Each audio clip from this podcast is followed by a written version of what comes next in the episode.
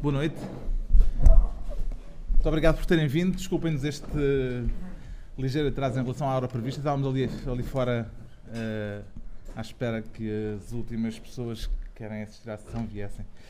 E hum, agradeço ao Paulo Moreiras ter vindo de Sor. Não, não, de Pombal. Pombal. Primeira gafe. É que existe uma rivalidade entre Sor e Pombal. Pronto. É, se fosses de Vila de Conda, dizia que tinhas vindo da Palma de Varzim. Era para testar os teus nervos de aço. Uh, o Paulo Moreiras é romancista e é. Como é que se há de chamar? Há outra atividade. Um curioso. Um curioso. É gastrónomo. Cozinho e é um, um investigador de factos uh, pouco conhecidos, mas em alguns casos muito saborosos, quando dizem respeito a questões de culinária, noutros casos também muito, muito saborosos, porque dizem respeito a curiosidades uh, e por isso ele se intitulou Curioso. Uh, nos romances, tem três romances publicados, mas começou pela banda desenhada, o que tem uma certa curiosidade, porque a banda desenhada começou por ser, uh, tanto quanto sei, ligada também a factos históricos, com uma personagem. Eu não conheço esse, essa vertente da banda desenhada, mas com uma personagem ainda do tempo do Condado Portucalense, sim, tanto sim. quanto percebi, uh, o que já indiciava um interesse pela história. Vamos começar por aí, pela, pela história. De onde é que te vem esse entusiasmo por andar à procura de palavras e de factos soterrados pelo tempo? Uh, antes de mais, boa noite a todos. Muito obrigado pela vossa presença, obrigado pelo convite para estar aqui presente. Uh, devo confessar que estou hoje bastante uh, emocionado, porque a primeira vez que estive em Algés foi há 37 anos. Também já dá para ver um pouco a minha idade. Uh, eu nasci em Moçambique uh, em 1969 e quando vim para Portugal em 74 uh, eh, fui viver para uma aldeia no Douro, que era a terra da minha mãe. Um, e quando os meus pais vieram pronto, para se estabelecer, vir viver aqui para, para Lisboa, a primeira viagem que eu fiz foi aqui a Algés, onde vim visitar uma tia. E lembro-me perfeitamente dessa viagem, porque foi uma viagem que eu fiz de elétrico do Rocio até Algés e foi uma viagem que nunca mais acabava. E, e, e é uma viagem curiosa porque uh, hoje, passados estes anos, o que eu lembro são os cheiros, principalmente da rua do Arsenal, o cheiro de bacalhau, essas coisas todas. Uh, e depois o facto também de, dessa minha tia aqui de Algés, que era a minha tia Alice, sempre, e a partir desse, desse dia, sempre que eu a visitava, me uh, confeccionava uma torta Pronto, então, as minhas memórias. cheiros e sabores. Cheiros e sabores estão muito, estão muito associados. Por isso, hoje estou aqui com, com, com esse redobrado prazer. Uh, eu tinha, esse meu tio trabalhava numa pastelaria que existia aqui chamada Tamar. não tive a oportunidade de lá ir. Uh, Ainda existe? Já não existe. Ah. É um, oh. é um quê? Um banco? Lá está. A economia deu cabo da nossa gastronomia. Mas pronto, é, é, em relação a esta, a esta pergunta, um, eu era, nunca fui um bom aluno, sempre fui assim, um aluno mediano baixo, porque sempre me interessei por outras coisas, eh, principalmente pelas raparigas. é, agora já não. Agora é só livre. E, e então, na altura, um, era bom aluno de História, gostava muito de História, era fascinado por História. Uh, mas isso vem. Esta questão da banda desenhada uh, surge porquê? Porque eu era muito uh, fascinado e era muito apaixonado pelo Vasco Granja. Eu era fã, via os programas todos do Vasco Granja, enquanto os meus amigos iam jogar a bola. Eles não entendiam como é que eu ficava em casa a ver filmes da Checoslováquia, da Polónia, daqueles países de leste feitos com arames e com, e com, com outros materiais. E só assim. ia jogar a bola quando aparecia o cognac. claro, cognac era a palavra que eu era fascinado. E, e então, desde muito pequeno, que quis fazer uh, cinema de animação. e percebi que para fazer cinema de animação tinha que desenhar, então comecei a desenhar, a desenhar imenso. E depois hum, percebi que para construir histórias tinha que escrever os argumentos. É? Então comecei a escrever e a questão da história surgiu naturalmente porque uh, eu lia bastante uh, as aventuras do Asterix e do Obelix uhum. e entendi que Portugal necessitava de um herói. Uh, e nasceu o Hermínio. o Hermínio porquê? Porque o Hermínio teria, na, na, minha invenção, nascido na Serra da Estrela, que então se chamavam os Montes Hermínios. Era uma espécie de viriato? Era uma espécie de viriato, passado uh, em 1110, 1110, 1111, uh, em que o conde Dom Henrique chamava para si, digamos, a, a intenção de criar um reino, quebrando, quando viu quebrados os laços de vassalagem com o rei de Leão e Castelo. Esta questão da história, já me fizeram essa pergunta, não, não, não sei explicar, mas naturalmente, mais tarde, quando escrevo o meu primeiro romance e os romances seguintes, uh, tem este pendor histórico, mas uh, acho que enquanto ficcionista, uh, essa, essa distância temporal permite-me uma determinada liberdade criativa e também porque geralmente escrevo sempre sobre o lado invisível da história, sobre uh, personagens marginais, prostitutas e outras coisas tais. E, bem, pronto, e... tanto quanto já te ouvi dizer, o, a leitura do Eurico Presbítero também foi, foi um foi, momento foi, importante. Foi, foi, foi. O Alexandre Herculano também disputou e essa Sim, porque eu durante, histórica. É, porque eu durante, para já foi, também foi na escola, eh, a leitura, eu devo ter sido o único na altura da minha turma que gostou de ler o Eurico Sim, porque normalmente no, no, no, liceu, na escola secundária, o Eurico o Presbítero era daqueles romances que Sim. Eh, toda a gente tinha pavor. É, mas eu fiquei fascinado ler. pela história. Sim. Ah, ainda me lembro da, da, descrição da morte da, da Ermengarda. Ah, fiquei muito fascinado porque era não só a questão do amor, mas a, a forma de, uhum. dela se entregar à morte uh, por causa do, dos mouros. Uh, e depois, mais tarde, quando eu estou a fazer as minhas pesquisas para um, o Hermínio, uh, recorri à obra do, do Alexandre Herculano, o Eurico Presbítero, o Monstro Sister e também o Bobo. Fiquei fascinado com, com o Bobo.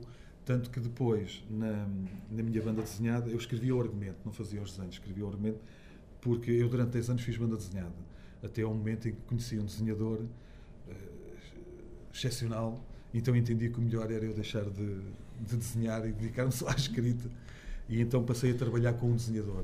Mas esses primeiros, esses, esses primeiros trabalhos da banda desenhada foram publicados? Eh, esses, sim, sim, sim, sim. Ainda com desenhos teus? Sim, eu tive, fiz algumas exposições, uh, fiz fanzines, durante muito tempo, desde 89 até 1999, fui publicando fanzines como editor e também como autor. E nessa altura, em 96, foi quando eu conheci esse tal eh, desenhador, hum. então passei só a fazer os argumentos e criei essa série. Ainda, a banda desenhada ainda é uma vertente não, da não, tua não, já obra? Não, não, não, Só faço, só desenho para, quando estou a construir os meus personagens, portanto, caracterizo-os fisicamente, dou-lhes um... desenho algumas coisas, mas é só... E quando eh, é que decidiste a, pro, a passar à prosa, independentemente da banda desenhada? Sim. Como é que passou, houve esse processo eu, de. Eu comecei, eu comecei a escrever. Transferência. Eu comecei a escrever muito cedo, eh, não só por causa dessas questões da, da banda desenhada, mas eh, a determinada altura eu era ouvinte de um programa que era As Noites Longas do FM, hum. com António Santos, e eu via aquelas histórias, aquelas micronarrativas e foi Santos, que era aquele do jornalinho do, do, do, na RTP2 que apresentou mais tarde, sim, jornal. Sim, sim. E ele tinha essas histórias nesse programa, que eram umas histórias sempre com um, um determinado enredo e depois um fim inusitado hum. e sempre muito divertido. Uh, mais tarde, uh, quando eu uh, andava na tropa, um dia tive uma ideia para escrever o romance, mas entendi que tinha 20 anos, que não tinha maturidade suficiente para escrever o romance que eu queria. E curiosamente... Ninguém com 20 anos acha que não tem maturidade suficiente. Portanto, eu acho que há aí já uma efabulação qualquer. É, pá. Se calhar. ou, ou tentaste. Deixa-me viver a minha ficção. Como é que foi? Tentaste. Não, não, não. E... Eu, eu, eu, queria efetivamente dar um passo, dar o passo seguinte, que seria o romance. Mas pensei, pá, eu com 20 anos não vou conseguir escrever aquilo que eu quero. E então esperei. Uh, e o certo é que uh, em 1998 uh, já tinha a ideia, mas não sabia o que é que iria contar. Então, foi 19... o Dom Fuas? Não, não. Não, sim, foi o Dom Fuas. Foi o Dom Fuas. Mas inicialmente não era para ser isso, era, era outra coisa. Sim. Só que eu não sabia. Só que em 1998 comprei um livro do João Palma Ferreira, que é Vida e Obras de Dom Gibão, e efetivamente a leitura desse romance foi uma revelação para mim e percebi olha, é isto que eu quero fazer. O picaresco. O picaresco. Hum. E a partir daí fui estudar a obra toda do João Palma Ferreira e os estudos dele sobre a literatura picaresca. E então nasceu depois o, uhum. a, a, a, demanda do Fuas Bragatela. Hum. Eh, que nasceu já com a intenção de seguir essa vertente pícara que. ou, ou, não, não, inicialmente. Ou ganhou essa, essa forma durante o processo de escrita? É, não só com o primeiro romance, foi também a descoberta de mim como autor, como escritor. Sim. Ou seja, uh, ter encontrado uma voz e ter encontrado um estilo que hoje, de certa forma, me caracteriza, foi também essa viagem de autodescoberta de mim mesmo. Hum. E perceber que, porque já tentei outras coisas, e perceber que é aquilo com o qual eu me identifico, é aquele género, é o género satírico, um, o gozo, a um registro com certo humor que é aquilo que eu sou e não consigo, por muito que eu tente, fugir a isso. Já era assim na banda desenhada? Então já havia já. essa vertente satírica, já, essa vertente já. Os meus primeiros picaresca? Textos, é, os textos que eu escrevi, eu escrevia muitos textos na escola durante as aulas para divertir os meus colegas.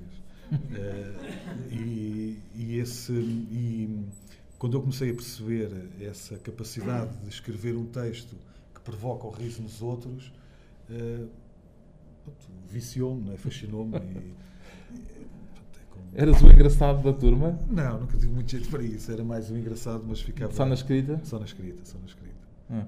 E os professores viam isso com bons olhos? Ou... Sim, por acaso sempre tive sorte, felizmente. Eh, ainda hoje eh, sou amigo da minha primeira, da minha professora da primária, que foi a pessoa com quem eu aprendi a escrever o, em bom português. Hum. Uh, e felizmente tive sorte ao longo do, do, meu percurso de ter encontrado bons professores uh, que sempre me apoiaram, sempre me incentivaram. E... Uhum. Entretanto, há a vertente que não é indissociável da vertente do romance histórico, que também requer investigação, mas há a vertente de um outro tipo de investigação que é aquele que diz respeito àquilo que dizias ser o teu lado curioso, o teu lado de caçador de curiosidades, que começou com o elogio da Ginja, sim. tanto quanto me lembro, não é? Sim, sim. Uh, ainda não havia BIs quando não, não, não, começaste com a Ginja. O elogio da Ginja, que é isso mesmo, é um, um livro que uh, traz à tona uma série de elementos e de factos relacionados com a Ginja que nós nem supunhamos que pudessem existir o que é que leva alguém a ir esgravatar à procura de elementos sobre a ginja? A ginja, Paulo. Isto foi, por acaso, foi uma uh, o livro surgiu como resposta uh, a uma ignorância. Ou seja, uh, lá está, mais uma vez, as minhas memórias de infância. a minha avó tinha gingeiras, fazia ginja, eu bebi ginja quando era novo. E começaste a conhecer o tema de gingeira. e conheci, conheci o tema, o tema de gingeira. E já agora, de onde é que vem essa expressão, conhecer de gingeira? De conseguiste apurar? De, não, não, de por é acaso não. Foi uma das coisas que eu tentei, mas não consegui, porque é mesmo muito, muito, muito antigo. E não consegui uh, apurar essa, a origem, pelo menos. Uhum. É, confesso que consegui decifrar o sentido, mas agora não me recordo. Sim. Peço okay. desculpa, mas não me recordo. Leiam o livro. Pois, já, já foi há algum tempo. Mas isto para dizer que também. Há aqui na biblioteca, a propósito, que eu vi ali à entrada. É verdade. E também porque a minha mãe todos os anos fazia ginja e depois, mais tarde, quando eu vim trabalhar aqui para Lisboa e ali para a Zona da Baixa. Ias à ginginha dos restauradores. E então, um dia, já em Leiria, uh, um dia num, num, num jantar assim um pouco faustoso apeteceu-me efetivamente beber uma ginja e eu pedi uma ginja ao senhor, que era um restaurante uh, muito. Assim, com um carrinho cheio de bebidas e não sei o quê. E eu disse: pá, apeteceu-me uma ginja. E ele disse: olha, não temos porque isso é vida taberna. eu. Eu. Porque. Um, lá está, eu sou, eu sou, muito curioso, desde pequeno que sou curioso, que desmonta as coisas. Agora já não, mas antigamente eu desmontava os rádios e depois era uma chatice para os voltar a montar. Mas isto para dizer que tinha muita curiosidade sobre as coisas e então, durante as minhas leituras, vou guardando pequenas informações, pequenas fichas que eu vou fazendo sobre temas que, que eu vou gostando. Daí a, a questão dos BIs. Os BIs vão surgir naturalmente porque ao longo das leituras todas que eu faço hum. vou guardando... Os BIs eh, é uma coleção de pequenos livros, eh, pequenas monografias ou buscos sobre temas muito específicos eh, que não é só tu que publicas. Não, não, não. não, não, e, e, Já vão em 37 títulos, são uhum. vários autores. Está ali a editora. Pois. Eu não sou editora. Pronto, aquela senhora que me está a desmentir. Dirige a coleção. É qualquer coisa relacionada com essa coleção. É, é Fernando Pois. Pronto. Fernanda Frazão. É... Dirige a coleção. A professora doutora Ana Paula Guimarães é, é responsável por essa coleção e o Paulo Moreiras já escreveu o BI de do palito, do palito. o BI da fava, o BI do termoço, da morcela, da morcela, da rede de dormir. Uh, são tudo uh, pequenas monografias né, sobre sim, sim. cada um destes temas. Uh, e isto tudo surge efetivamente por causa disso. Da, então, quando aconteceu essa história da Vem tudo da ginja. Começou tudo com começou essa tudo com curiosidade da ginja. Sim. E, e eu entendi nessa altura que uh, havia um desconhecimento sobre estas histórias. Ou seja, eu não descobri nada, tudo isto existe, tudo isto está publicado, mas o facto é que as coisas não estão um, hoje ao alcance de, uhum. das pessoas. E, e, é pena, porque, por exemplo, em relação aos termossos, uh, encontrei uma história que é uma. Depois, isto também tem um lado uh, de etnografia, que é outro dos temas que, pelo qual eu sou fascinado. Um, que, por exemplo, em Vermoil, que é uma freguesia do Conselho de Pombal, eh, em 1900 e qualquer coisa, eh, durante, portanto, quando uma mulher, uma rapariga ou um rapaz queriam declarar um namoro a outro, ofereciam-lhe um lenço com termossos no Largo da Feira.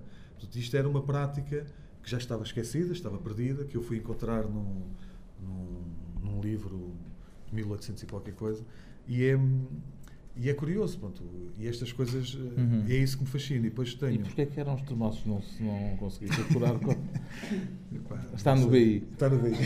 Pronto. É uma prática que... Não, hoje já não. Hoje, não, não, hoje os termossos já não é para, já não é para os uhum. namorados. Mas isto é, isto é muito fascinante, porque, por exemplo, as histórias da fava, por exemplo, os palitos, uh, o facto de hoje as pessoas andarem com um palito ao canto da boca, que hoje entendemos como um, um ato pouco higiênico, uh, por exemplo, no século de Ouro, em, em, em, Espanha, tinha uma particularidade, que isso até vem muito descrito na, na literatura da época, inclusive há um, há um soneto dedicado a um palito na boca de uma dama. Isso tinha a ver com o quê? Como havia muita fome, as pessoas andavam com o palito ao canto da boca para dizer que tinham comido carne e que usavam o palito para tirar os restos da carne de, dos dentes. E isto é, é curioso. Pronto, eu uhum. acho piada estas coisas.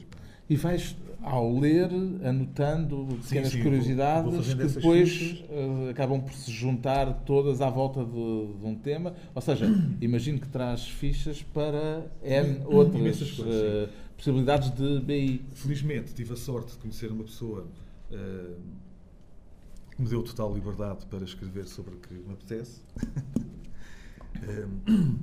que é a diretora da coleção dos BIs, uh, eh, e então tenho essa, essa liberdade para poder escrever, por exemplo, sobre a morcela, é? sobre, sobre as favas e sobre o palito. Uh, são temas que sempre tive curiosidade em perceber porquê. Ou seja, porque é que nós temos determinados hábitos uh, à mesa. Por exemplo, a questão das morcelas. Eu tive uma, uma questão, sem, sem, eu saber, muito forte, porque fui convidado em Leiria, por causa desse livro, para ir uh, fazer uma palestra sobre a morcela no dia em que os produtores, ia ser criada a Associação dos Produtores de Morcela de Arroz de Alta Extremadura. Então convidaram para ir fazer a palestra. E eles estavam à espera que eu fosse falar sobre a morcela de arroz, que eles entendem que só existe naquela região e eu fui-lhes explicar que não, que existe também no, no Chile, que existe na Catalunha. Então armou-se um pé de vento. E eu, mas, mas, mas, mas é, é, é, isto que é preciso perceber, ou seja, há, há mais mundo do que uhum. aquilo que nós conhecemos e é importante ter isso em conta. E os romances uh, acabam por se encaixar também de uma forma ou de outra nessa vertente da curiosidade. Estou a lembrar-me dos dias de Saturno e daquele cozinheiro. Sim, o... que é o primeiro o autor do primeiro, sim, o autor do primeiro, do primeiro livro de culinária publicado português. em Portugal, em 1680. Sim, isso, portanto, os romances são os romances são a minha vida, são, uhum. são aquilo que eu quero fazer e são eles que, que norteiam, digamos, o meu caminho. Depois tudo o resto são, são complementos. O, é verdade que durante o trabalho que eu fiz para o Elogio da Ginja, uh, o Domingos Rodrigues foi uma fonte.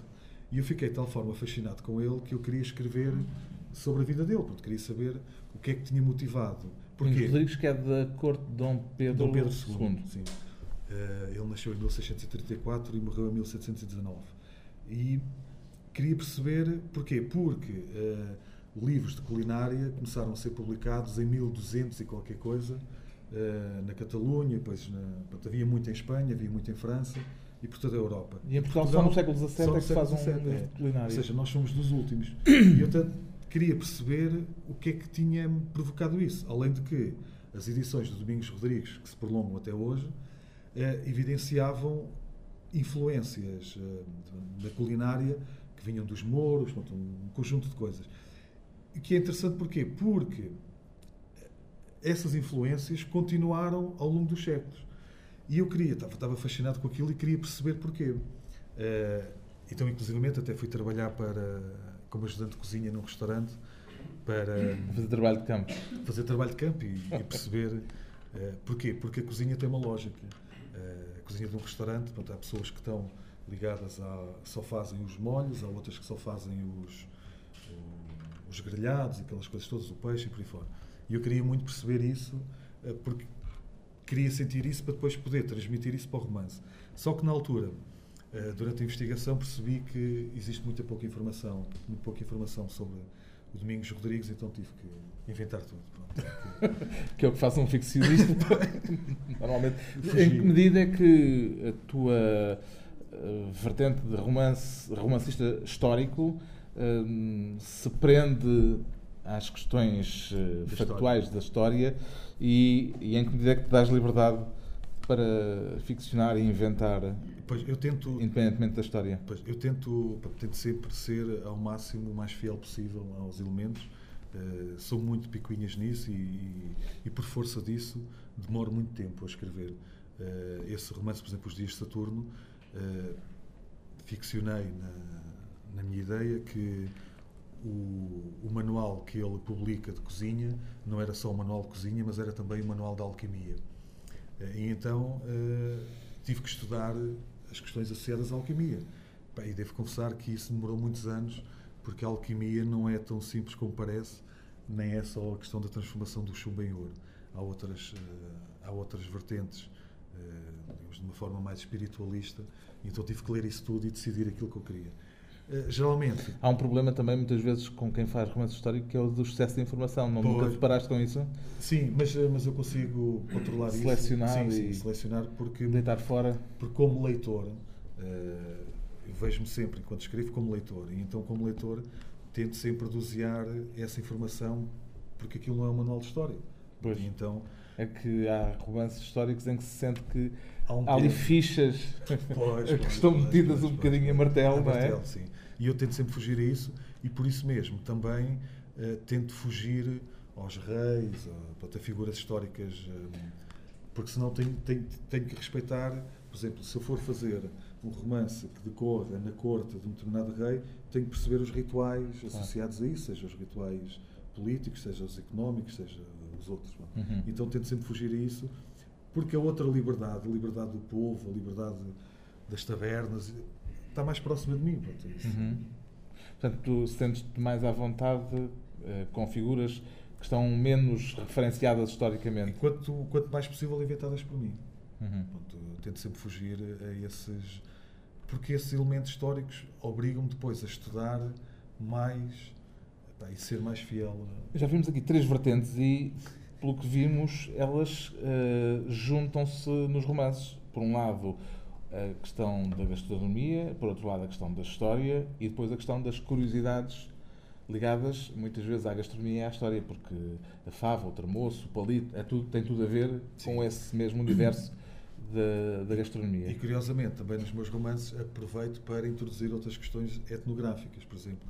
Eh, durante essas pesquisas. Come-se nos teus romances, nos romances do Paulo Moreiras, come-se. Pois, pois. E, por exemplo, eu tenho também uma, tenho uma tendência muito forte para, para os provérbios, eh, porque uh, o meu pai, uh, já faleceu, faleceu em 2002, não era um homem que falasse muito, e então era um homem que, quando tinha alguma coisa para me dizer, me dizia um, um provérbio.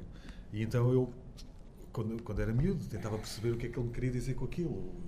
Pela boca morre o peixe, não sei o que, não sei como é. E então é curioso que depois isso naturalmente foi entrando para os romances, tanto que, que no, no, no, primeiro romance, A Demanda de um Fuas Bragatela, a maior parte das vezes que o pai do meu personagem fala com ele é quase sempre por, por, por provérbios. Hum. Um... Mas há, há, um lado muito etnográfico também né, presente nos romances. Uh, os, tens uma.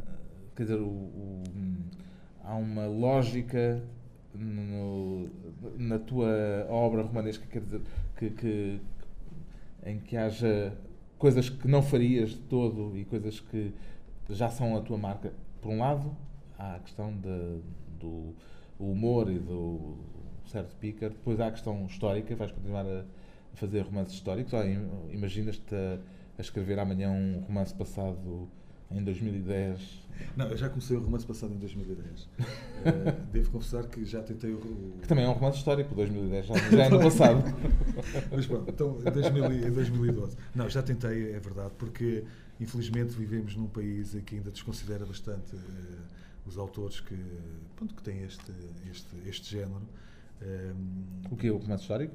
Sim, pronto, geralmente os autores estão mais são mais associados à, questão do romance contemporâneo do que propriamente ao, romance histórico. E, e isso vê-se, por exemplo, vocês vão à FNAC não encontram os meus livros dos autores portugueses. Não? Não, os meus livros estão nos romances históricos. Ah. E isso é, é, uma, é uma divisão uh, mínima, no mínimo estranha. Uh, e então tentei, como estava a dizer, escrever um romance contemporâneo. O que é certo é que há um lado também associado à linguagem que um, me fascina e com o qual eu não consigo eh, lidar. Pronto, porque hoje vivemos um tempo com uma linguagem bastante reduzida e eu geralmente tento sempre ir buscar vocabulários um pouco esquecidos. Por exemplo, o, geralmente eu leio sempre muito, muitos livros da época dos romances para respigar um pouco esse, esse vocabulário, uhum. expressões, isso tudo que depois utilizo nos romances. Uh, e devo confessar que não não saí muito bem com essa tentativa de romance contemporâneo. E esse, esse ensaio de romance de 2010 foi posto de parte, é isso? Sim, sim, sim. sim. Fica para. Para mais tarde. Para quando tiver mais experiência. Por uma questão de linguagem? é, sim, porque. É, é, sobretudo a questão da linguagem? Da é linguagem, é de não do... conseguir adaptar sim. aquilo que eu queria uh, ao, uhum. ao registro que eu estava a fazer. Já falámos de dois romances, o A Demanda de Dom Fuas Bragatela, que foi o romance o primeiro, de estreia, sim, o primeiro sim. romance, e Os Dias de Saturno. Agora mais recente chama-se O Ouro dos Corcundas e passa-se no século XIX. Sim. E há bocado já estavas a dizer que gostas de personagens de prostitutas e ladrões, e é justamente o, o par desse romance que Sim. se passa numa terra do interior. Sim, uh, é um romance que se passa em 1834 em Chão de Coço, que é atualmente uma freguesia do Conselho de Ancião, mas que na altura, eh, em 1834, era sede de, de, de Conselho. O que é curioso, porque depois em 1836, com a reforma administrativa, Uh, passa a ser uma freguesia. 1834, que ainda é o período das Guerras Liberais. Que é o período das Guerras Liberais, pois. E aqui é um romance. Isto, o Ouro dos Corcundas. Os Corcundas era o, o, alcunha que os partidários de Dom Miguel tinham em contraponto com os partidários de Dom Pedro, que eram os malhados. Uh, os corcundas, porque dizia-se na altura que, como andavam sempre a fazer vénias ao rei, tinham desenvolvido uma corcunda e os malhados estavam associadas ou relacionadas com umas mulas que o Dom Miguel tinha, que num dia, a fazer um passeio, caiu da, da carroça e uma das mulas, pronto, as mulas puxaram a carroça e partiram uma das pernas e então, a partir daí, os, os opositores passaram a ser apelidados de, de malhados. Uhum. É, e é um romance que conta a história do Vicente Maria e da Tomásia. O Vicente Maria, que é um homem é uma, que tenta refazer a sua vida, porque a começou mal enquanto adolescente, tornou-se ladrão, e depois tenta refazer a sua vida, e também por amor, depois também por uma questão de ódios, de, digamos, do, do, do povo da aldeia, um, vai sentir uma série de dificuldades, eh, depois vai acabar por cometer um, um assalto que, sem querer, altera o rumo da história de Portugal. Hum. E, e é verdade que eu, no início, desenvolvi uma teoria para o romance e, durante o período de investigação, vim a encontrar uma carta que foi publicada em 1840, em que, de certa forma, vem uh, tornar verosímil uh, a minha teoria. Que teoria é? Tem que ler o romance. Pronto.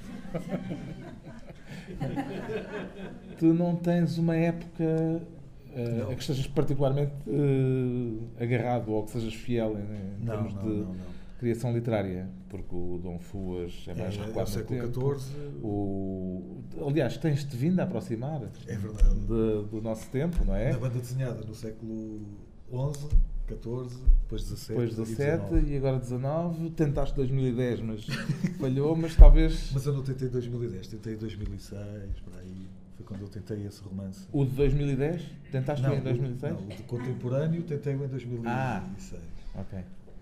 Mas pronto, mas se calhar se fizeres um assim, anos 50 do século XX. Não. Mas vem. Ah, não, eu agora por acaso, Já tinhas percebido dessa aproximação já, temporal? Já, e isso que... tem alguma lógica? Tem alguma razão de ser? Não, por acaso. Não, uh, as ideias, as ideias surgem-me uh, sem saber muito bem porquê. Mas, por exemplo, eu agora estava a, desenvolver um, um, romance que se passava nos anos 30 em Portugal.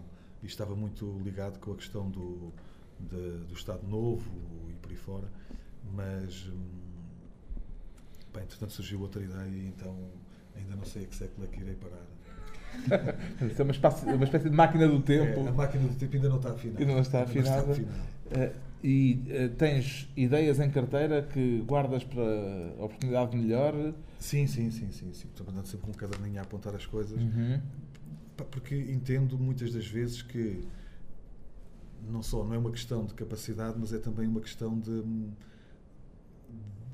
de me dedicar à coisa. Ou seja, como eu disse, sou muito meticuloso com as investigações que faço e então isso ocupa-me um determinado tempo. E depois há coisas que eu, de momento, estou a viver e entendo que, olha, vou guardar isto para mais tarde, quando tiver mais, uhum.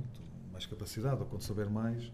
Então, pronto, vou guardando essas coisas, tenho sempre coisas em carteira. Que período do teu dia que é gasto com a literatura para a escrita?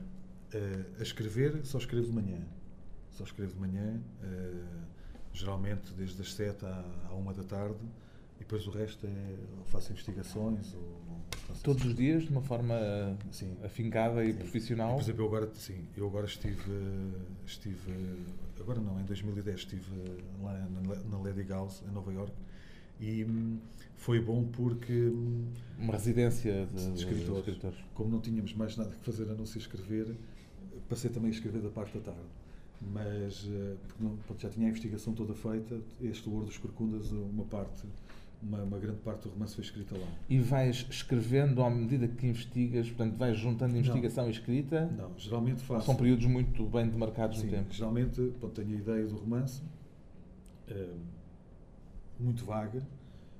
Tenho, depois faço a investigação toda que eu preciso. Porquê? Porque é, preciso sentir as coisas. Por exemplo, quando andei a escrever sobre a questão do Bragatela, que era no século XIV, havia um tema que me fazia alguma confusão, que era a noção do tempo. Como é que o tempo era entendido naquele, naquele século. Não é, olha, vou ter contigo daqui a meia hora. Pronto. Então eu tinha que perceber essa questão. Essa questão não está no romance. Mas, mas eu tinha que a perceber. Pronto, é como a questão da, da alimentação, ou da, as questões da, da amizade, da, da, morte, do sexo. Muitas das vezes isso não está no romance, mas eu tenho que entender. Portanto, imagino que já leste de uma ponta à outra a história da vida privada do, do Diobi. Não é, porque é, é uma fonte provavelmente. Claro, cima agora saiu a história da vida privada em Portugal. É, em Portugal, exatamente. E também saiu um outro livro da, do Circo Leitores muito interessante, que é A Mesa dos Reis em Portugal, que é fascinante. Lá está, também por isso mesmo, que era um conjunto de informações, por exemplo, associadas aos rituais da mesa e os protocolos que existiam, uhum. que eu não sabia. Por exemplo, eu não sabia que o rei, agora não me lembro qual era o rei, mas que o rei não partilhava a mesa com, com a rainha. Uhum. A rainha tinha o seu espaço próprio numa sala ao lado, com o seu séquito, e ele, o rei, tinha o outro, seu, o seu espaço, espaço, outra mesa, lá com, com os seus amigos. Uhum. É, está, isto é uma informação, para mim, se for lidar com um romance naquela época, claro. eu tenho que saber. Isto, mas é, lá está, eu não só gosto de ler, como gosto muito de saber. Uhum. Portanto, e, e, este, este, o facto de escrever tem este lado que é o eu poder saber cada vez mais uhum. sobre, sobre as coisas. Tu vives da escrita? Sim. O que é uma aventura arriscada, suponho. muito arriscada. Sim, foi, é uma atitude muito arriscada, é uma atitude como outra qualquer. Decidi, decidi uh, fazê-lo já há algum tempo.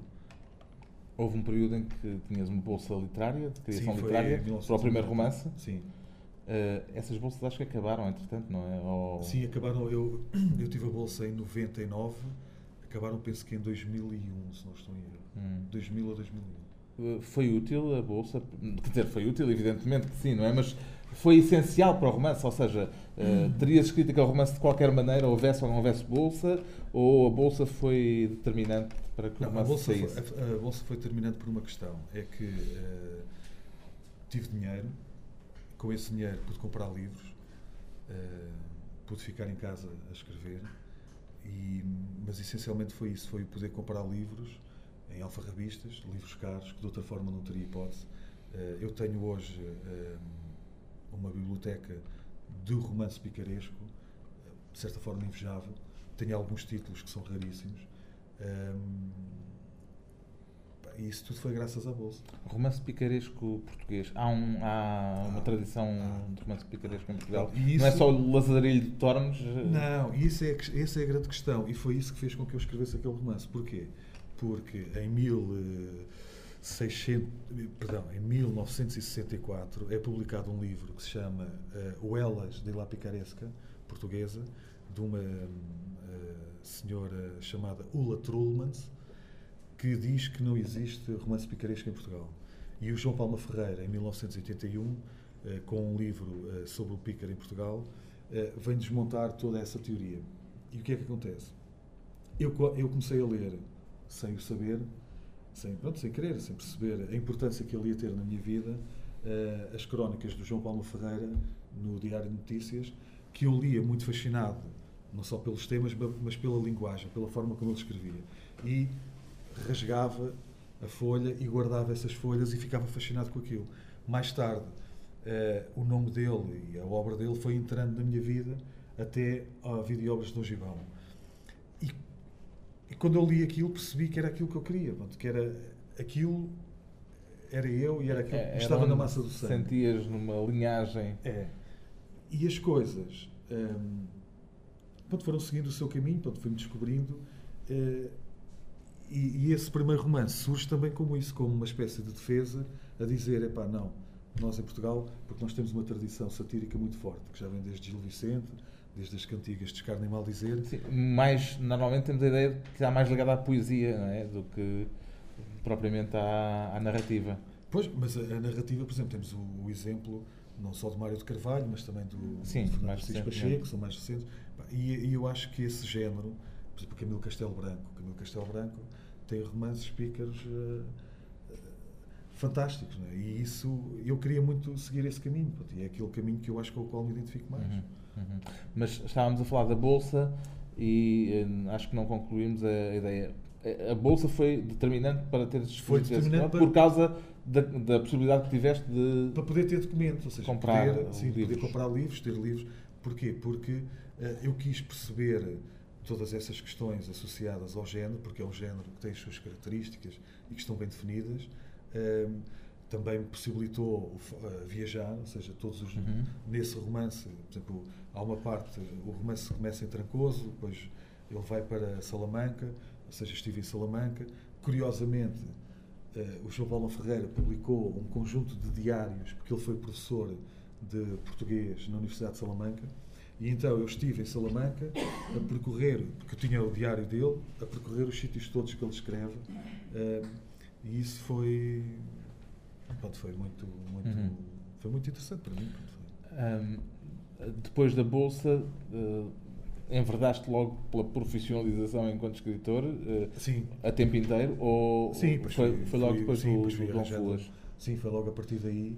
Uh, pronto, tentei, pronto, fui trabalhando em outras coisas, mas sempre ligado à, à questão da escrita. Também trabalhei como jornalista, uh, pronto, sempre, sempre a escrever. Uhum. Desde, desde muito cedo que descobriste que era a escrita que, te interessava? Não. Não? Então? não. Eu, além da questão da banda desenhada, uh, o que eu queria mesmo ser era marinheiro. Marinheiro? Marinheiro. e foi... O Joseph Conrad era marinheiro e um extraordinário escritor. É, eu era fascinado pelo mar, era fascinado pelos navios e conhecia os navios todos aqui da Marinha porque o meu pai era padeiro, e, uh, era civil e trabalhava na padaria no Alfeite. E então, graças a isso, uh, tive acesso aos navios todos, conhecia os navios todos, conhecia os submarinos, conhecia aquilo tudo. Então queria ser marinheiro. Só que não entrei na marinha porque tinha uma perna maior que a outra. E então, pronto, então isso foi, foi o meu primeiro grande desgosto, não ter ido para a marinha. Então, e depois as coisas foram acontecendo. Pá. Ainda hoje não sei aquilo que faço, nem para onde vou, mas pronto, vou uhum. seguindo o meu caminho. Uh, e quando pensas, tens alguma melancolia associada não. ao facto de não ter sido marinheiro? Não, não, não. Não, porque felizmente as coisas uh, têm, têm seguido um caminho que, que hoje me sinto cada vez mais realizado com isso. Portanto, uh, lá está, eu, por exemplo, durante muito tempo uh, não entendia este lado mais popular da minha família, a questão da, da, terra da minha mãe e a forma como eles falavam. Mas tudo isso construiu uma memória em mim. Né? O vocabulário que eu hoje utilizo. A terra da tua mãe que é do Douro? Que é do Douro, é uma aldeia no Douro chamada Finzes. Fica entre Rezende e Sinfães.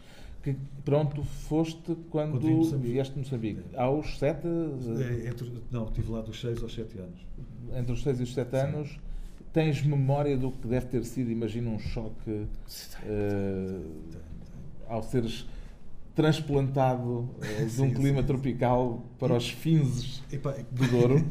e principalmente um, ehm, porque eu vinha de Lourenço Marques, uma grande cidade. Uh, Onde havia Coca-Cola? Mas isso já não me lembro. Não? pois. Mas é sempre o que dizem as, é, as pessoas que vieram de Moçambique é lá havia Coca-Cola e cá só muito mais tarde. Pois. Só que lá está, por exemplo, eu quando vim de, de Moçambique, vim em outubro de 74 Uh, lá está, mais uma vez, a primeira memória que eu tenho é de uma matança de um porco. É da matança do porco. E é desse ritual, de, de, das pessoas se juntarem à volta do animal, de, de, matarem o animal, essas coisas todas. E depois também. Está questão... no prélubo aí do porco? Não. do leitão. ah, é? A sério? O... E e, e pronto, essa questão toda da mesa, e, pronto, e isso tudo faz com que, para essa linguagem, essa, porque eles falavam de uma maneira que, diferente, não é? Eh, e isso, sem querer, foi criando uma espécie de memória a qual hoje ainda hoje recorro. E, foi, e é uma memória que associas a, a algum trauma? Ou seja, foi uh, um não, momento não, vivi, traumático? Uma, não, tive uma infância feliz, felizmente, tive uma infância muito feliz. Portanto, o facto de teres sido eh, transplantado de Lourenço Marques para não, não, o Douro não, não te deixou não, não. não, porque marcas? não tenho, infelizmente, não tenho memória nenhuma de, de, Moçambique. A única coisa que me lembro, mas eu acho que já é uma, uma memória ficcionada, que era o meu pai em Moçambique, era condutor de machibombos, os autocarros, e a memória que eu tenho é de estar sentado ao colo dele a segurar um volante deste tamanho. Não tenho mais memória nenhuma. É, é, na terra da minha mãe, não. Na terra da minha mãe, uh, andava descalço, andava, uhum. subia às árvores para comer fruta. E... Não voltaste a Lourenço Marques, né? não, quer dizer, a Maputo agora? Não. Hum. Infelizmente não, gostava muito de lá voltar. Tenho, tenho alguns livros que já estão distribuídos em algumas bibliotecas lá por uh, intermédio de um, de um amigo que pronto, tem lá alguns conhecimentos, então levou uma série de livros meus e que distribuiu lá por algumas bibliotecas, que me emocionou imenso, uh, mas ainda não voltei lá. Hum. Tenciono lá voltar. E espevita-te de alguma forma a curiosidade e o impulso romanesco, essa memória muito difusa de Moçambique ou não, não eu, eu por é acaso tenho fonte de inspiração? Eu não sou não sou muito agarrado a lado nenhum, ou seja, hoje posso estar aqui como podia estar a viver em Paris ou num sítio qualquer. Uhum. Por exemplo, agora eu vivia aqui em, em Lisboa Uh, larguei tudo, fui viver para, para Pombal, hoje estou a viver numa aldeia ainda mais para o interior. Sinto-me bem. Onde também tens raízes familiares? Ou... Não, não, não tenho nada de raízes nenhumas. Não, foi só por causa da, da minha mulher, uhum. que tem lá os familiares fomos para lá. E a vida da aldeia é-te mais favorável à escrita? Não, pelo menos é mais favorável à minha cabeça. Porquê? Porque é mais sossegado tenho uma vida mais sossegada, tenho uma vida mais tranquila, tenho mais tempo para estar com as minhas filhas, uhum. uh, tenho tempo para. Tenho um rio lá ao pé da minha casa, onde, estou a escrever, pá, tenho, tenho outro sossego, que é uma qualidade de vida muito. Pá, que é aquilo que me, me satisfaz. E uh, ajuda a escrita essa tranquilidade ou a escrita também precisa às vezes de algum bulício e de alguma Não, movimentação? Eu, eu, eu, por acaso. Uh, curiosamente, quando escrevo, uh, escrevo sempre com heavy metal. Nunca escrevo com. Heavy metal? Sim. nunca escrevo em silêncio, nunca escrevo em. Pode ter que ter sempre música em altos berros a tocar, porque. Porque eu, quando escrevo, não estou a ouvir a música. Pronto, fico numa espécie de, de transe alucinado. Uh, não, então ouço sempre a mesma coisa, ouço sempre o, o, o mesmo grupo, as mesmas músicas. Qual é o grupo? É os Face No More. É sempre. E é, é sempre o mesmo disco? Não, porque eu tenho os discos todos. Ah. Tenho, os, tenho, os, discos todos no computador e então aquilo. E então, quanto. Os três romances foram escritos com os Faith No More? Não, o primeiro foi com os Metallica, com os Iron Maiden e com os Manowar. O segundo. Portanto, o segundo já foi com os, com os Face No More. Os Face No More. Foi com os Face No More. Associar os Face No More ao ao termoço, ao, ao cozinheiro de Dom Pedro II. Não, mas isto é curioso, porque eu pensei. Devia estar a ouvir Sarabandes. Não, mas também já ouvi. Também já ouvi. Só que o problema é que eu, quando estou a escrever, por exemplo, ou tenho que aumentar o volume, a pedalada, ou tenho que aumentar o volume. Por exemplo, eu ouvia jazz, ouvia música clássica, Mozart, Bach, por aí fora. Epá, mas, por exemplo, há, há, uma cena, há uma cena eu vou tentar construir aqui a imagem do escritor que encontra no vocalismo de uma aldeia no centro do país o seu espaço, o seu refúgio para as suas obras. E depois sai com o Faith No More. Eu, por exemplo, quando estive lá em Nova Iorque, eles não acreditaram. Eles não acreditavam que eu escrevia com, com, com a música, com aquela música. Então eles foram lá ao meu quarto e tive que lhes mostrar: olha, é isto mesmo que eu ouço. Pelo menos o Zé Luís Peixoto Pois, tem brincos e, e, tatuagens e, portanto, é, a coisa é mais explícita. no teu caso. Ainda é pior. É mais escondido. É mais escondido.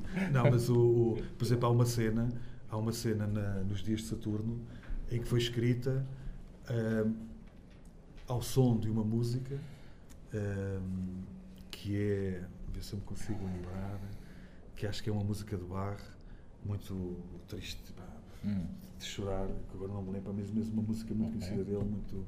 E também é o som do Requiem Mozart, que é a altura em que morre o Domingos Rodrigues. que é todo o período da doença.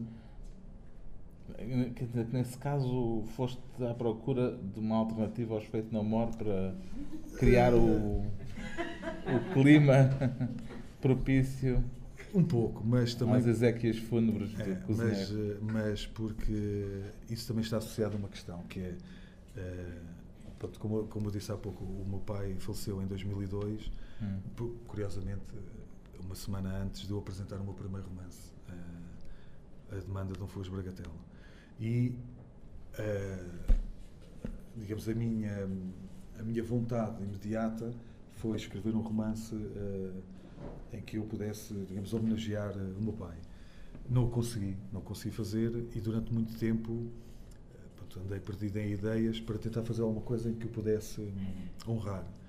O que é certo é que depois, quando eu comecei os Dias de Saturno, porque eu, eu, Os Dias de Saturno é um romance que fala sobre Domingos Rodrigues, pronto, e tal, que morre em 1719. E, curiosamente, também nesse ano e com um intervalo de 26 dias, morre o médico do rei, que era o João Cursemedo. Ou seja, eu tinha no meu romance duas mortes sobre as quais eu iria escrever. E a morte, devo confessar, não é um tema que me uh, atraia muito. E então sou mais dado ao outro lado da galhofa. E então tive que lidar com aquilo. E o que é que acontece? Uh, quando eu estou a escrever e a descrever o processo de, da doença do Domingos Rodrigues, todo o, toda a minha memória da, da, doença do meu pai me acompanhou. Pronto, e isso, uh, sem querer, serviu como. Pronto, para me libertar um pouco dessa, é. desse peso que eu ainda trazia pronto, ao fim de sete anos uh, em mim a música serviu um pouco também para, hum, hum. E a música é só para só para a ficção ou para não, a fava e para não, o tremoço e para o palito? Não, é para tudo. Porque sempre que escrevo, ouço aquilo. Agora só ouço Face No More, não ouço mais nada. Mas, por exemplo, eu não consigo fazer revisões a ouvir essas músicas. Já hum. tenho que ouvir outras coisas. Porque senão, porquê? Porque uh, aquilo é uma espécie de indutor okay. de um determinado estado. Desse tal transe. E então eu sei que quando ouço aquilo, eh, já dá-me uma, uma, uma, energia uhum. bastante positiva e que eu fico bastante uhum. motivado. E as leituras, disseste há pouco que são associadas normalmente à época sobre a qual sim, sim, sim, sim, estás a escrever. Agora ainda não ainda não sabes sobre que época vais escrever? Não, ainda estou indeciso. Talvez ainda não vá voltar ao século XIV, mas ainda... Já, já fiz a investigação, mas ainda não está... Mas isso quer dizer que durante o período em que estás a escrever não te permites leituras uh, que não tenham a ver nada com uh, aquilo que estás a, em que estás não, a trabalhar? geralmente, pronto, agora tenho colaborado com a revista Ler, com alguma crítica literária na área da, dos livros de gastronomia, mas pronto, são, são isso consigo controlar. Sim. Uh, mas tento sempre não, não ler outras coisas porque tenho que ler tanto que tenho que controlar. Uh, pronto, o tempo também não é. Não dá para tudo. Não dá para tudo. E então tento sempre ler um, os autores da época. Por exemplo, quando foi Os Dias de Saturno, li bastante uh, o Tomás Pinto Brandão, que é um poeta fantástico, que está. O, o, seu corpo está enterrado ali na, na Igreja do Calvário que é um poeta desconhecido. Uhum. Um, agora para o Ouro, para o Ouro dos Corcundas, pá, li imenso. Uh, na altura existiam muitos jornais, tanto, tanto, do lado liberal como do lado do, dos miguelistas, e eram jornais muito jocosos. É. Pá, e do, de ataques acérrimos, pá, com uma linguagem uh, que, é, que, é, uma mira para, para virulenta completamente para, para desbravar aquilo. Uhum. E foi muito interessante, isso fascina-me imenso essa, uhum. Essas pesquisas. Vamos abrir a conversa a quem queira eventualmente uh, intervir ou perguntar uh, ou opinar. Falar, simplesmente. Ana Paula Guimarães quer saber Tenho se. Tenho vergonha. Eu, mas eu ouvi. Ai, tu ouviste? Ana Paula quer saber se ouves com auriculares ou, ou, ou mesmo. Para a aldeia toda participar no teu ritual de escrita. É, por acaso, por acaso a, a, avó da minha mulher, que já faleceu, é, ela quando dizia sempre à minha mulher, mas como é que o teu marido é capaz de estar a ouvir aquela música? Que ela ia lá bater à porta e eu não a ouvia, não é? estava lá. Não, mas e ainda hoje as minhas filhas também, coitadas, já, já sabem o que é que a casa gasta. Portanto, a aldeia toda sabe, o Paulo está a escrever. Não, mas eu estou muito, estou muito isolado. Estou muito isolado. O Paulo está a trabalhar. Deixem trabalhar o Paulo. É um aviso, não é? De não ser Exato. Ah, não, agora não ouvi. Às sete da manhã. Ah, pois. Pois, pois. Logo desde as 7 da manhã, de facto, é. Não, mas isso não começa logo é assim. Ah, Não começa logo assim. que Primeiro há ali um um período de aquecimento. Há um aquecimento, vou ler o que é que eu escrevi antes, o que é que eu tenho para escrever. depois- E tens um número de páginas determinado que queres escrever por dia? Não, não, não, Não não, tens um caderno de encargos contigo, para ti próprio? Epá, o- é tentar- Não, é que há escritores que escrevem com uma disciplina que os obriga a, por dia a escreverem não sei quantos caracteres ou não sei quantas páginas. Não, não tenho, mas agora lembrei-me de uma coisa que há bocado fizeste a pergunta se eu durante o processo de escrita ques- da questão da investigação. Sim. E é curioso que eu, por exemplo, Se agora misturas investigação e escrita. É curioso, eh, lembrei-me agora de um episódio muito engraçado que era eu, eu, quando fui para os Estados Unidos tinha então a investigação feita e comecei a escrever lá, eh, mas há um elemento que eu introduzo no romance que é a questão da figa. Portanto, há uma figa que o meu personagem, o Vicente Maria, oferece à Tomásio num, num colar e eu lembrava-me que tinha um livro do José Leite Vasconcelos sobre a história da figa em Portugal. E eu pensei, pá, olha, quando chegar a Portugal vou ler para saber mais sobre essa questão da figa e o que é que está associado a ela. E o que é curioso é que nesse livro é publicado também um estudo do José Leite Vasconcelos sobre a barba em Portugal. E eu comecei a ler aquilo, achei aquilo curioso, comecei a ler e percebi que a barba servia também como distinção de classes sociais. E os meus personagens, alguns tinham barba, outros não, comecei a desenhar a carantonha deles, a meter barbas e bigodes nos personagens, e então tive que ir refazer todo um conjunto de cenas para hum, os caracterizar melhor também nesse outro lado da- do seu extrato social. E depois, associado a isso, de outras leituras também posteriores, foi a questão do uso do, do rapé e do estorrinho. Ou seja, o Que é rapé, o esturrinho.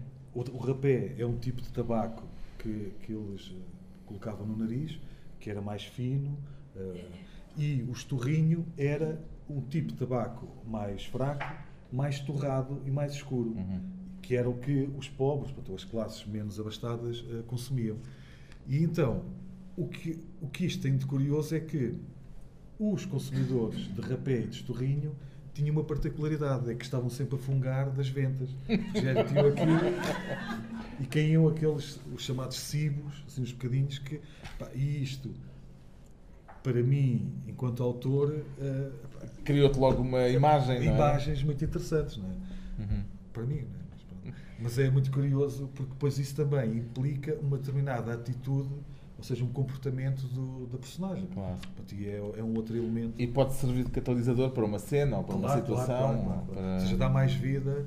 E isto para dizer que, ah, digamos, as investigações nunca estão fechadas, porque depois as dúvidas vão sempre surgindo Sim. e estes elementos foram entrando ah, após já estarem escritos. Mas normalmente tens já um corpo de investigação eh, Não, grande ou seja, quando não, não. partes para a escrita. Sim, o corpo de investigação está quase todo fechado.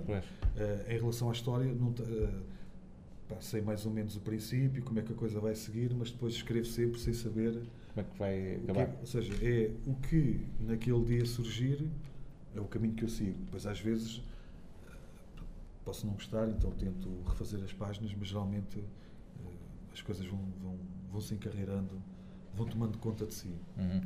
Eh, acontece de fazer novas versões ou eh, tens eh, escrito o romance de uma ponta à outra, mais ou menos à primeira? Por acaso, neste romance da- do Ouro dos Corcundas, era para ser uma história de amor, a história da resiliência de um homem perante as adversidades da- da sua envolvente.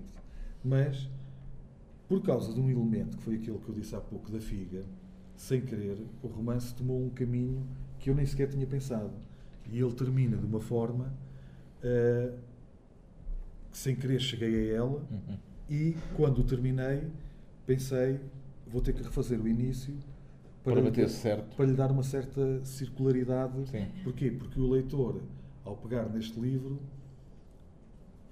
vai começar por, por, por Por este, este elemento. por este elemento. E quando ele o acabar, vai perceber que os- o- essas pontas se tocam Sim. e havia ali uma razão. E isso aconteceu sem eu saber, porque não, não era uma coisa que eu tinha sequer pensado sobre isso. Depois foste a um retoque E depois fui, fui refazer o início. Uhum.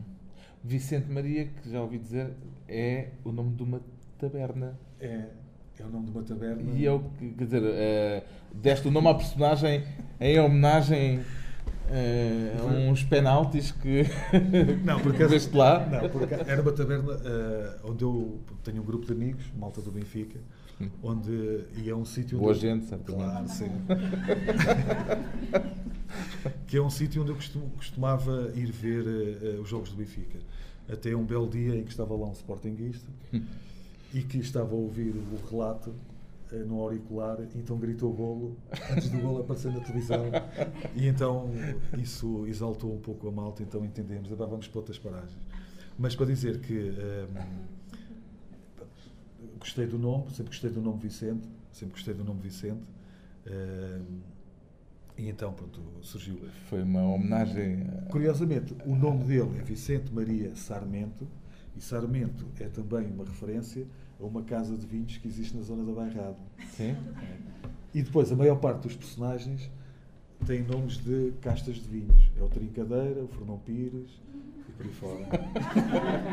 Mas isso, isso é só para ver. Homenagens etílicas. eh, Assim, não, é place, não é product placement, não. Não é aquela nova técnica. Não, eu pensei nisso, De- pensei Depois, nisso. o Sarmento, o Sarmentinho podia Sabe, ter o- pago. O Bago, alguma coisa qualquer. Sim. O Esporão. No, no cinema faz-se, porque é que não se deve fazer na literatura, não é? Não, mas não foi isso. Não. Epá, Foi só por uma questão de.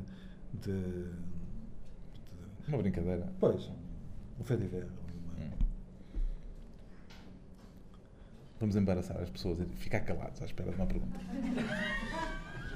Eu queria perguntar, Faz favor. os BIs são uma, uma obra em si ou, ou são trechos integrados noutras obras? Não, é uma coleção. É uma coleção que já vai em 37 opúsculos. Eh, todos portanto, há al- Folhetos de cordel. folhetos de cordel. Sabes as palavras cultas? São os velhos folhetos de cordel. Que tem um cordel, tem tudo. Exatamente. É com cordel e tudo. É com O cordel. Carlos Vaz Marques chama-lhe livro. Tu chamas só folhetos. São folhetos. Chamam-se assim mesmo? Sim, sim. Porque há, há uma forma, portanto, ehm, eles têm uma fórmula relacionada com a estrutura dos BIs, o nome, a morada, A eh, idade, a idade, as habilitações. Pois, mais ou menos. E é uma obra aberta, eh, pronta para receber mais. eh, Sim, sim, sim, sim. É. Tens algum BI em execução? Ah, não quero provocar aqui nenhuma. Vou-lhe encomendar hoje o BI, eu, não, eu encomendo a brincar, e encomendar entre comas, eu não Sim. encomendo nada, não pago nada. O BI da galhofa.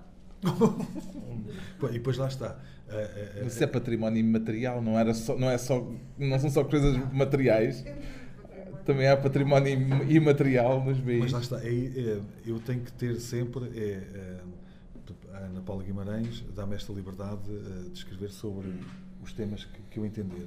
Mas é verdade que muitas das vezes eh, tenho que me sentir eh, muito apaixonado e muito fascinado pelos temas.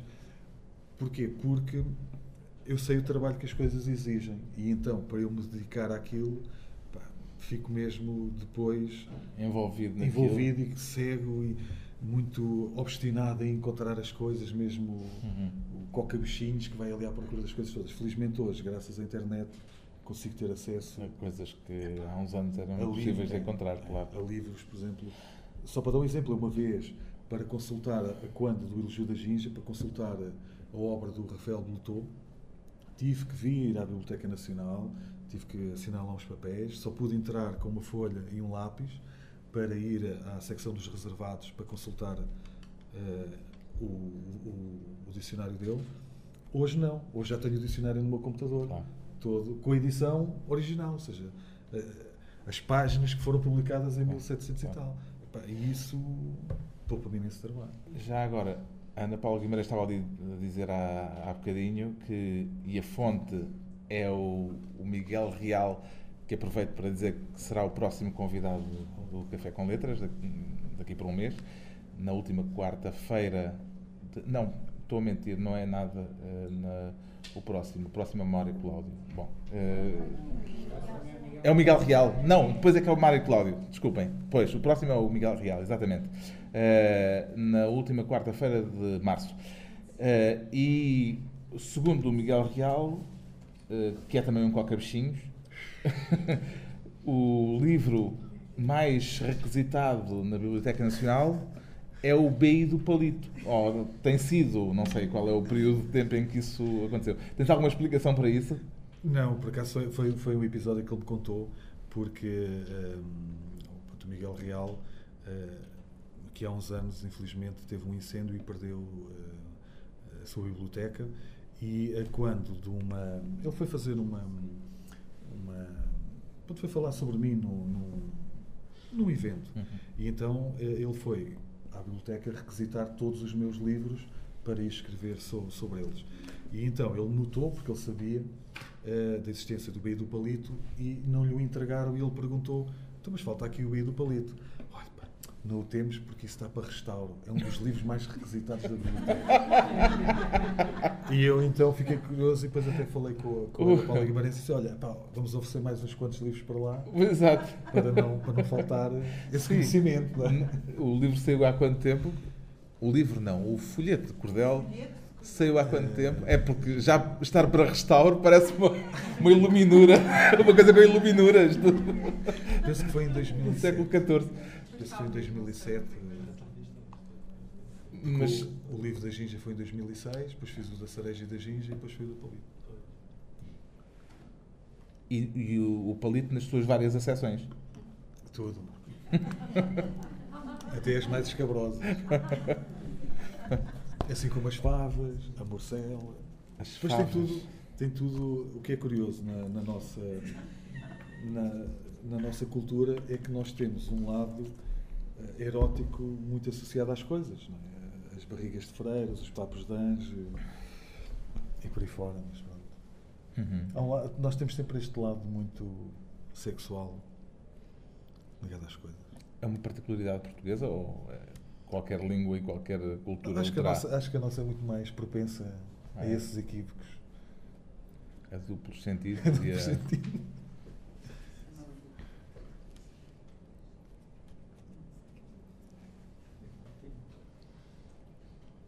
Partilhem connosco. Não se pode. Esta não se pode. Desculpa. Já dizemos bem isto que querias fazer. É melhor não. Essa informação tem que ser tornada pública. Sob pena de terminarmos já aqui a sessão.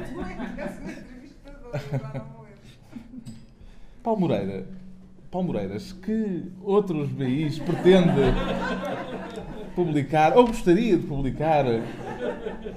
O BI do Leitão, por exemplo. O do Leitão está adjudicado. Não, porco. Mas o porco. Nunca mais vem as pessoas dizem que fazem o BI do dinheiro, o BI do futebol, o BI, tem o BI de, de, do corpo. As pessoas prometem, mas depois não fazem, mas mesmo assim já temos 37 BIs. Acho que é fantástico. Havia um projeto do Paulo que era sobre marmelada. Já está a revelar é muito. Já está a revelar muito. Ah, é? É o elogio da marmelada. Ah. Fantástico. Porquê? Porque uh, a marmelada é outra das coisas que me fascina. Eu, todo, eu todos, todos os anos faço marmelada. Uma vez por ano? Mas não é hoje, mas não é hoje. Hoje estou aqui, não é hoje. Não, estou... É... Estou a ver, estou a ver. É, não, porque é, lá está, uma, também uma das minhas primeiras memórias de infância são os marmelos. É... Continua, vais bem. Não, ia dizer que eram os marmelos da minha avó. coitada, coitada da minha avó. que, que eu, quando vim de Moçambique, uh, a minha avó estava a fazer marmelada e então eu.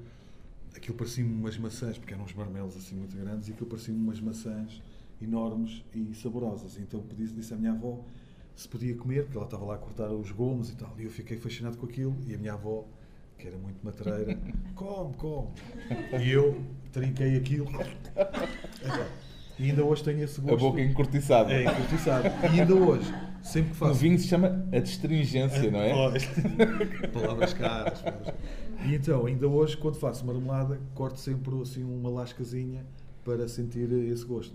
E lá está, vi a minha avó a fazer a marmelada, a fazer a geleia, epá, e, e aquilo era alquimia pura, ou seja, ver a, trans- a transformação do, daquele produto tão adstringente eh, numa coisa tão doce epá, e fabulosa, não é?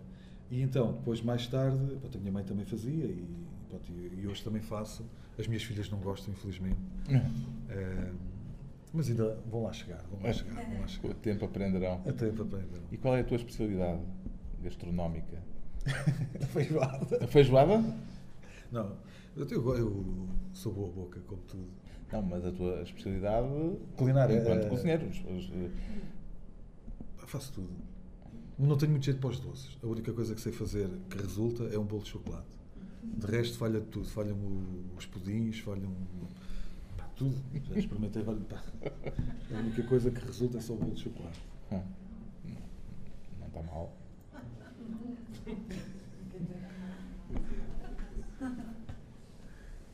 Mas ninguém passa fome. Às vezes as minhas filhas estranham os petiscos, os estranhas, as estranhas experiências que eu faço. Mas E leituras? Ah, leituras recentes, para voltarmos de novo aqui ao, ao assunto central destas Eh, conversas. Coisas que tenhas lido e queiras partilhar connosco. Epá, as minhas leituras são sempre tão estranhas que eu nunca, nunca sei o que é que posso partilhar. Por exemplo, um, um, autor a que eu tenho sempre recorrido com bastante frequência pronto, é o Camilo Castelo Branco. Hum. Mas pá, tenho agora um que eu gosto muito, estou à espera do próximo título em português, que é o, o- o, um, Capitão Alatriste, do O Artur Pérez. Reverte. Pérez Reverte. Eh, depois são. São a Piolho Viajante e outras O coisas. Pio assim. Viajante é extraordinário. Isso é editado pelo Palma Ferreira. Pois. Exato, nos Estúdios de Cor. É um. É um eu- Pois, lá está. É- é- Consegui comprar isso extremamente caro. Não caríssimo. Eu também comprei.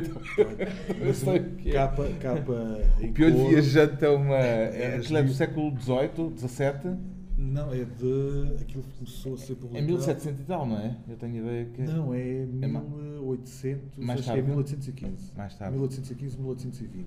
É a história de um piolho que viaja de cabeça em cabeça. De carapuça e em que carapuça. carapuça em carapuça. Cada capítulo é uma carapuça e que conta, claro, as- faz um bocadinho a crónica pícara daquela época, andando de carapuça em carapuça, de, de cabeça em cabeça. O barbeiro, o marinheiro. Falando de cada uma das personagens onde vai aterrar. Epá, mas com uma, com uma análise social. Sim, sim, muito divertido, é Muito, muito é muito divertido. Lá está, e esse era um livro que, é- que foi publicado em folhetos, eh, António, Polica- António José Policarpo da Silva, e que o João Palma Ferreira, enquanto diretor da Biblioteca Nacional, resgatou e fez uma edição Sim. integral da- dessas obras. Lá está, foi o dinheiro da Bolsa que me proporcionou ter comprado esse livro, porque senão... Piolho viajante. E hoje é difícil de encontrar. não é? Sim. Hoje é muito difícil de encontrar. Não empresto. Até porque não sei onde é que ele está. Está noutra carapuça. É verdade. Muito bem. Eh, bem, vejo que a vontade de participação é eh, excessiva para o tempo de que dispomos, portanto não poderei deixar que façam mais nenhuma pergunta. Vou só agradecer terem vindo e agradecer ao Paulo Moreiras Obrigado. e sugerir que leiam quer os romances, quer os BIs, esperar o próximo BI e esperar que o elogio da marmelada venha rapidamente. Muito obrigado. Boa obrigado, noite. muito obrigado. Muito obrigado. Obrigado. Obrigado.